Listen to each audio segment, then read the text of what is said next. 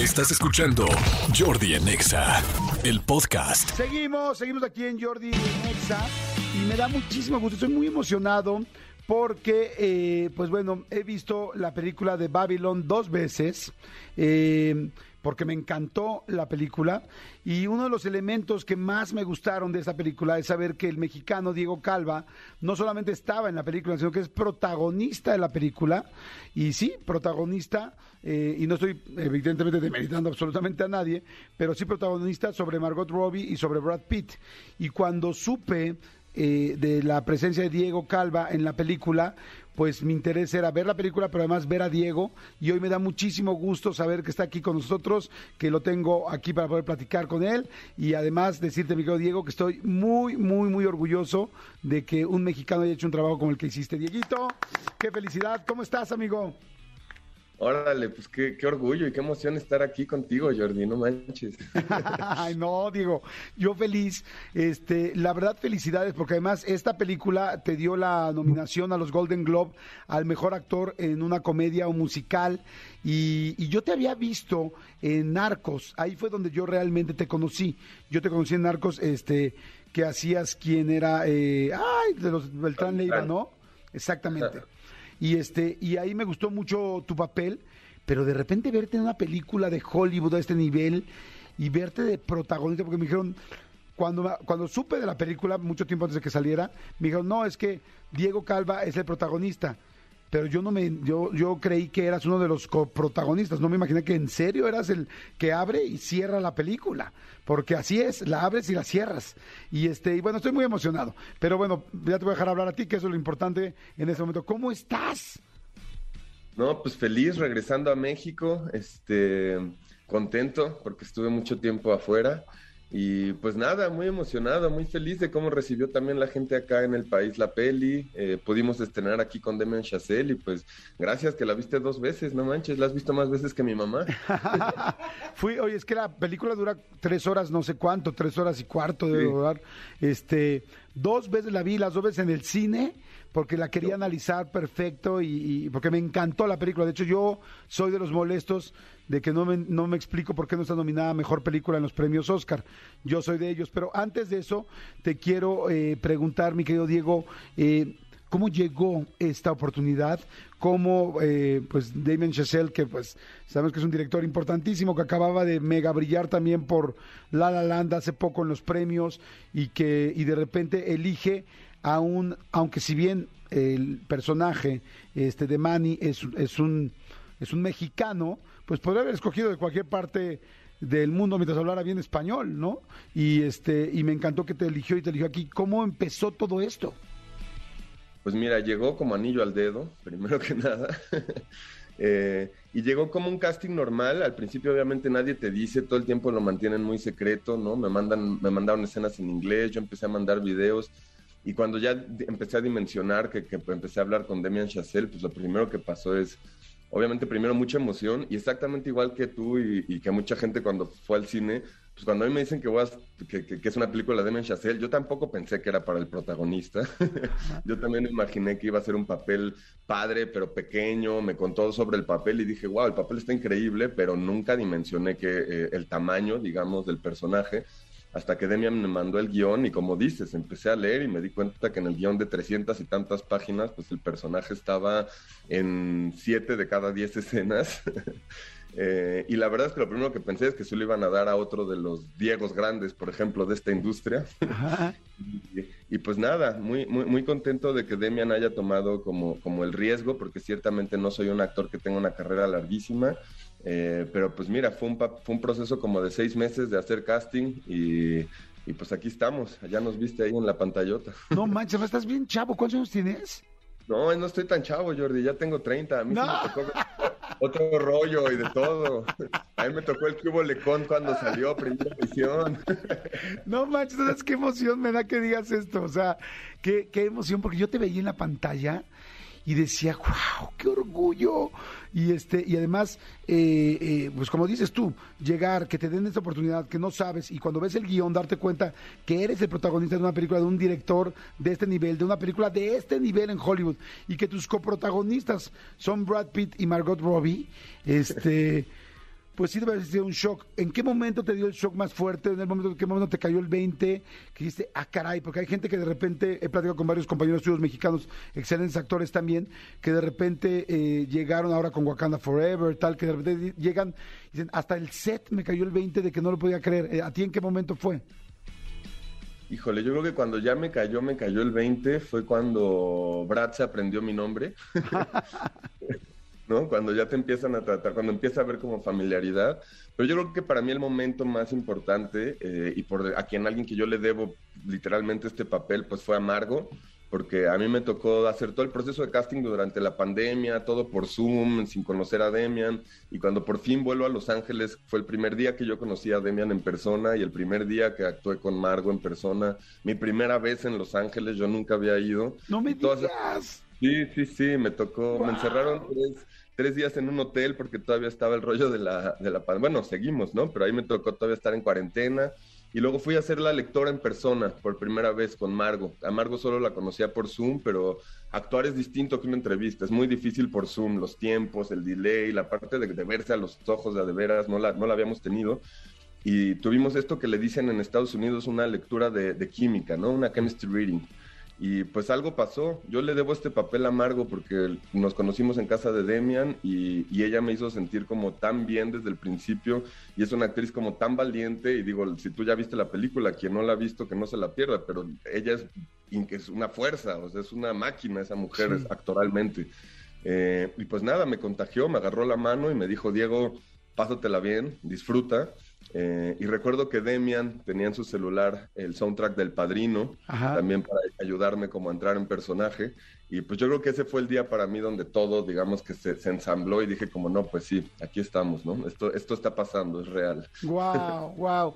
Te felicito. Eh, estaba leyendo que en el 2015 te dieron tu primer, eh, tuviste tu primer protagónico, que ya habías ganado además un, un, premio por este, por, por, eh, no sé si fue exactamente por esta película, pero habías ganado un protagónico, perdóname, ahí te va otra vez que habías ganado el mejor actor principal junto con Eduardo Eliseo Martínez en el Festival del Cine de La Habana por esta primera película.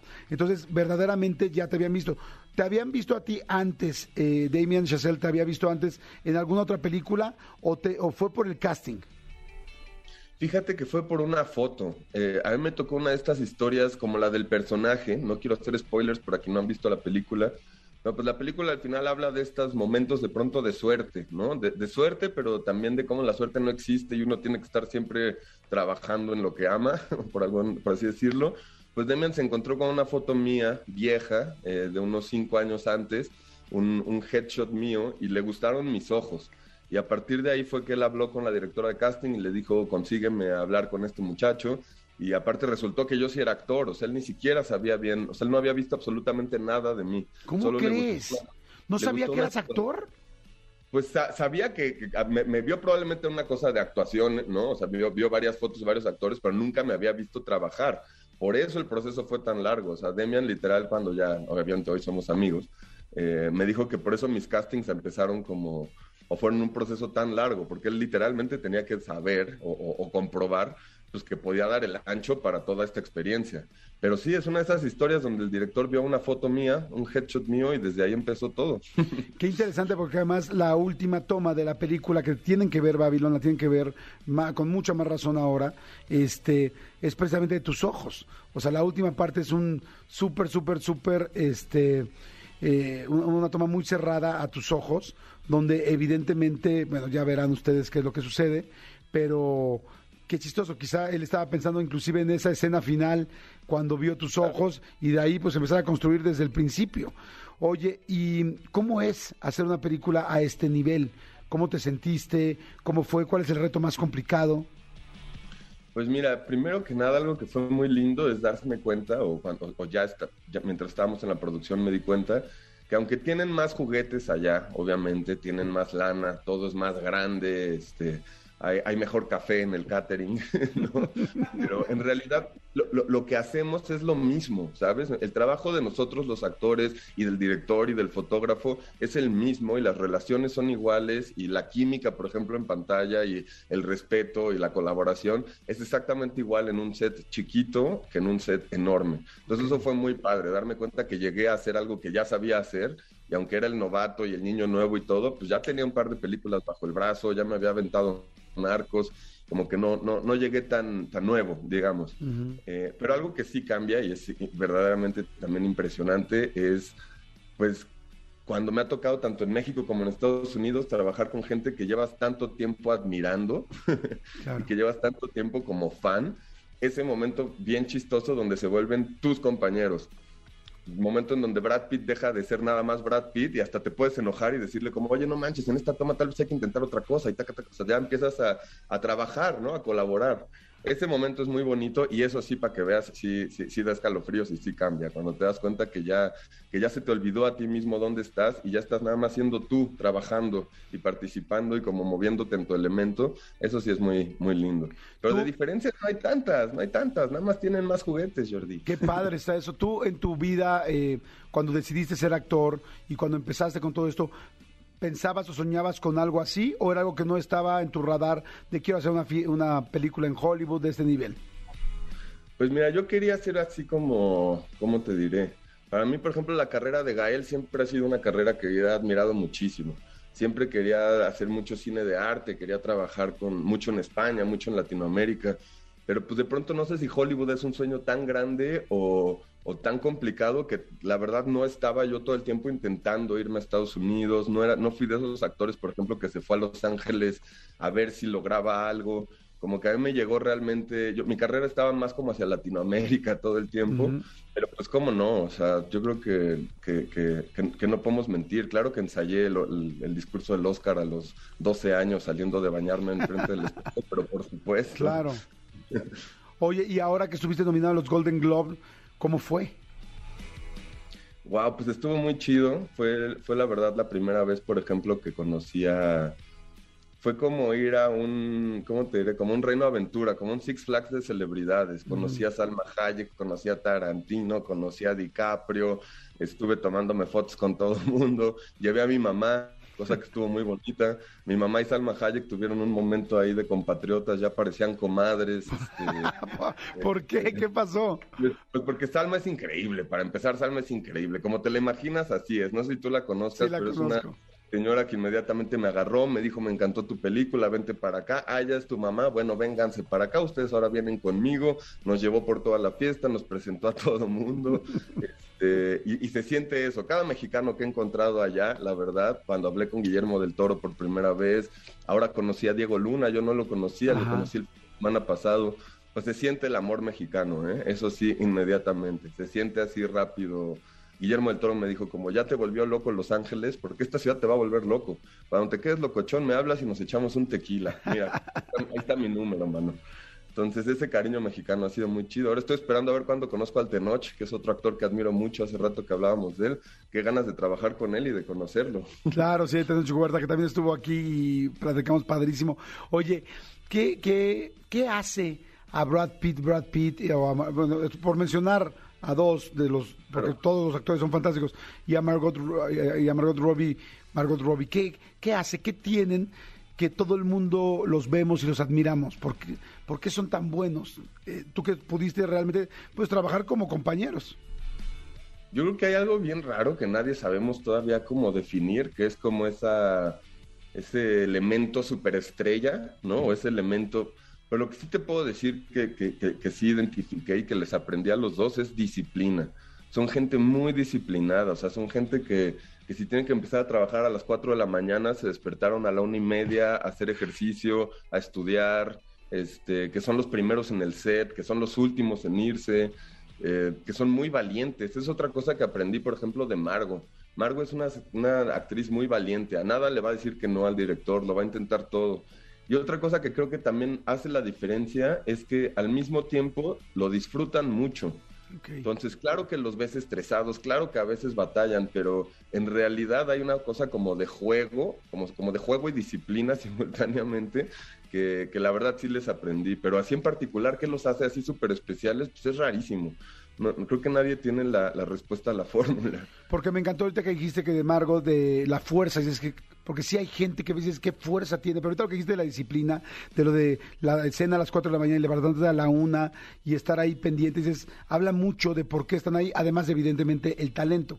Oye, hablando de tu actuación, la verdad felicidades, qué bruto es que llevar tres horas así en todo momento, porque tienes muchísimos cambios eh, de tono, pero muchísimos de humor, de, de la risa del momento, de, de, jovencito, de más grande, de una situación de, bueno, no, no voy a spoilear nada, pero vas pasando, o sea, verdaderamente eh, estás en una película que es rapidísima, con una roller coaster de emociones impresionante, y tú sí estás en el carrito porque hay películas donde es una montaña rusa de emociones, pero no todo el mundo está en todas partes. Tú sí estás en todas partes. En todas, si te fijas, bueno, evidentemente tú lo sabes mucho mejor que yo, estás en todas las partes, desde el super inicio hasta los grandes clímax y los grandes momentos terribles eh, que, que están viviendo los personajes. ¿Cómo lo hiciste? ¿Sabías que tenías esa capacidad? Pues mira, creo que tuve la suerte de trabajar con alguien igual de cinéfilo que yo, que fue Demian, obviamente. Entonces basamos la actuación completa de, Manuel, del personaje, en muchas referencias, en muchos pequeños momentos de otros actores en películas, en momentos el, personaje entero, por ejemplo, el personaje de Al Pacino en El Padrino, que al final tiene una transformación de muchísimos años y, y empieza en un lugar, digamos, muy vulnerable y termina convirtiéndose en el padrino, ¿no? En un capo de la mafia. Fue un, claro ejemplo. Pero también vimos, por ejemplo, Boogie Nights, a Mark Wolver ahí con la inocencia cuando es niño. Este, estudiamos muchísimo los ojos de Chaplin, por ejemplo, Chaplin que con 50 años, que Chaplin era impresionante, con 50 años abría los ojitos y parecía un niño. Entonces necesitábamos que el personaje de Manuel tuviera la inocencia de Chaplin, pero al mismo tiempo la, digamos, la contundencia o, la fuerza de Al Pacino en otros momentos.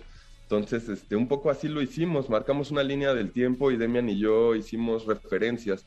Pues lo que hacía Demian es que en momentos me decía, Diego, Pacino mode, entra en modo Pacino, y pues yo ya sabía un poco como para dónde iba la cosa. O Diego, ahora más Chaplin, o Diego, ahora métele más Brando. En realidad usamos muchas referencias de muchos otros actores, eso fue muy lindo también.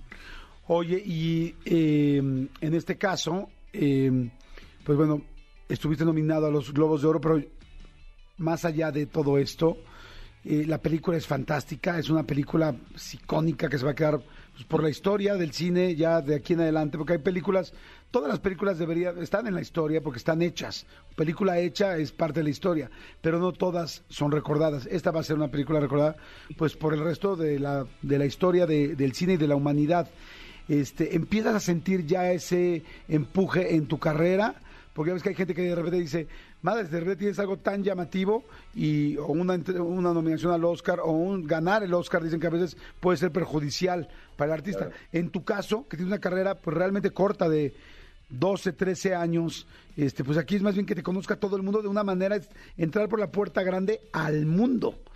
¿Lo empiezas a sentir o todavía no? Pues mira, tuve la temporada de premios, que claramente fue mi primera vez yendo a mil ciudades, mi primera vez yendo a muchos tipos de eventos. Eh, la vida ha cambiado. Creo que, creo que lo que más valoro es las diferencias en las decisiones de la carrera. Creo que la manera en la que tomo mis decisiones ahora para, para qué proyectos agarrar o qué no, pues claramente son distintas, ¿no? Estoy en un lugar distinto.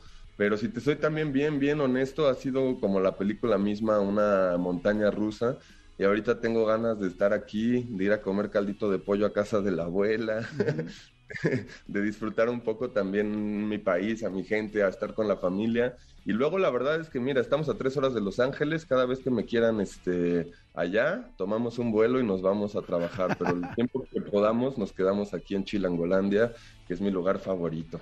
Felicidades, Diego, la verdad, muchas felicidades. Tienen que ver la película, este, en, en serio, es un peliculón eh, ¿Por qué crees que no está nominada a Mejor Película? Porque no estaban preparados, Jordi. Yo creo que no les gustó la forma en que se ve Hollywood.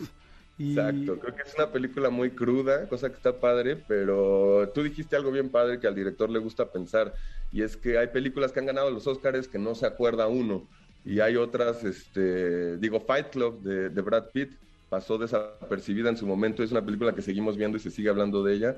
Ojalá Babylon pase, pase más a ese cine de culto, aunque no haya sido muy, muy valorada ahorita.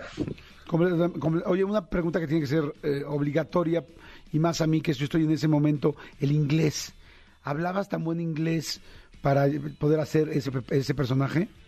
No, yo creo que esa fue de las cosas más arriesgadas de Demian y la que a mí más trabajo me costó.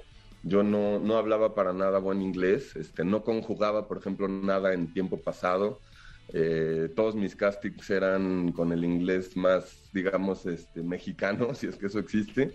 Y trabajé mucho clases de inglés y durante tres meses tuve dialect coaching, o sea, como una persona que todos los días diálogo tras diálogo tras diálogo, uno por uno, practicar, practicar.